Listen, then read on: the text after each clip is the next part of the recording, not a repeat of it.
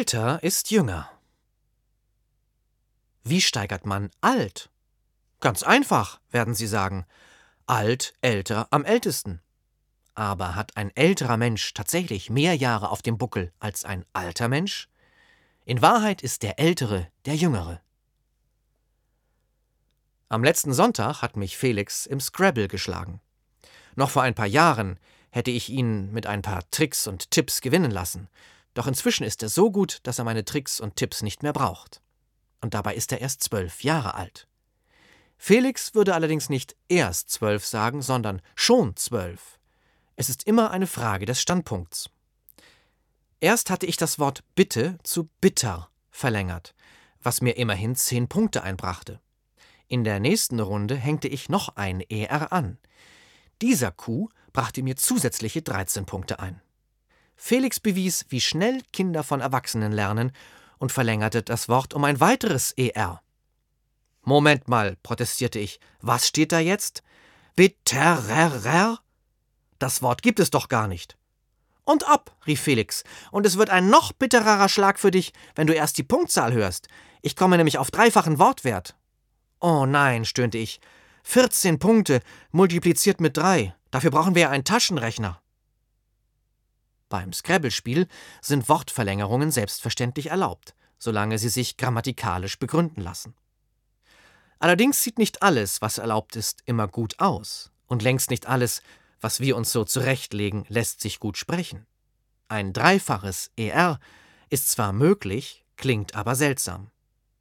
Wenn mir so etwas unterkommt, frage ich mich immer, was andere wohl von unserer Sprache denken müssen. Wenn einem heiteren Abend ein weiterer, noch heitererer Abend folgt, darf man sich jedenfalls nicht wundern, wenn man beim Referieren über so viel Heiteres eine trockene Kehle bekommt.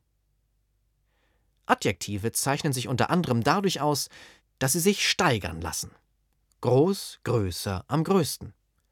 Der Grundform, dem Positiv, folgt der Komparativ und schließlich der Superlativ.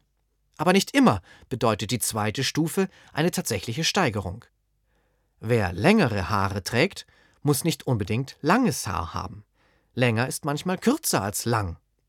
Der Komparativ ist eher ein Relativ. Das zeigt sich besonders beim Alter. Ein älterer Mann ist noch nicht so alt wie ein alter Mann, auch wenn älter die Steigerung von alt ist. Darin offenbart sich ein weiteres Paradoxon unserer Sprache. Laut Wörterbuch bedeutet älter in diesem Fall noch nicht alt, aber auch nicht mehr jung. Also irgendetwas zwischen, tja, und da stellt sich die Frage, wo endet jung, wo beginnt alt? Wie soll man mit Vergleichsformen umgehen, wenn die Bezugspunkte so vage sind? Für Felix bin ich womöglich bereits ein älterer Mann, weil ich schon über 40 bin. Für andere bin ich erst Anfang 40. Mit etwas Glück falle ich noch in die Kategorie jüngerer Mann, das ist laut Wörterbuch nämlich jemand, der nicht mehr jung, aber auch noch nicht alt ist. Hoppla, ist das nicht die gleiche Definition wie die des älteren Mannes? Jünger, älter, wo liegt die Grenze? Wann geht der jüngere Mensch in den älteren Menschen über? Und kommt noch etwas dazwischen? Wenn man nicht mehr jünger, aber auch noch nicht älter ist? Darüber gibt mein Wörterbuch leider keine Auskunft. Das stellt hingegen fest, dass der Komparativ, das mehr als, sich längst nicht immer auf die Grundform des betreffenden Wortes beziehen muss, sondern sich sehr häufig auch auf die Grundform seines Gegenteils beziehen kann.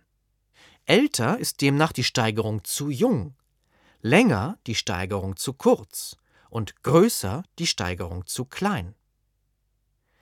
Während meines Studiums gab ich einmal einer reizenden Chinesin etwas Nachhilfe in Deutsch, und ich erinnere mich noch daran, wie ich bei dem Versuch, ihr dieses komplexe Thema zu vermitteln, fast verzweifelt wäre. Eine ältere Frau ist jünger als eine alte Frau? fragte sie erstaunt. Ja, so ist es, erwiderte ich. Meine Nachhilfeschülerin schüttelte den Kopf. Meine Großmutter ist 78 Jahre alt und ihre große Schwester ist 82. Ich dachte immer, dass ihre große Schwester die ältere ist, aber du sagst, dass meine Großmutter die ältere ist, weil sie jünger ist? Ich weiß nicht mehr, wie ich mich aus dieser Nummer gerettet habe, aber so richtig überzeugen konnte ich sie wohl nicht. Vielleicht sollten wir beim nächsten Mal eine leichtere Übung machen, schlug ich vor. Ist eine leichtere Übung schwerer als eine leichte Übung? fragte sie skeptisch. Das kommt darauf an, sagte ich. Auf jeden Fall ist sie leichter als eine schwere. Ein paar Wochen später sagte sie mir, einer ihrer Lehrer habe behauptet, dass eine Übung weder leicht noch schwer sein könne, sondern allenfalls einfach oder schwierig. Wenn man es genau nimmt, hat er recht, brummte ich.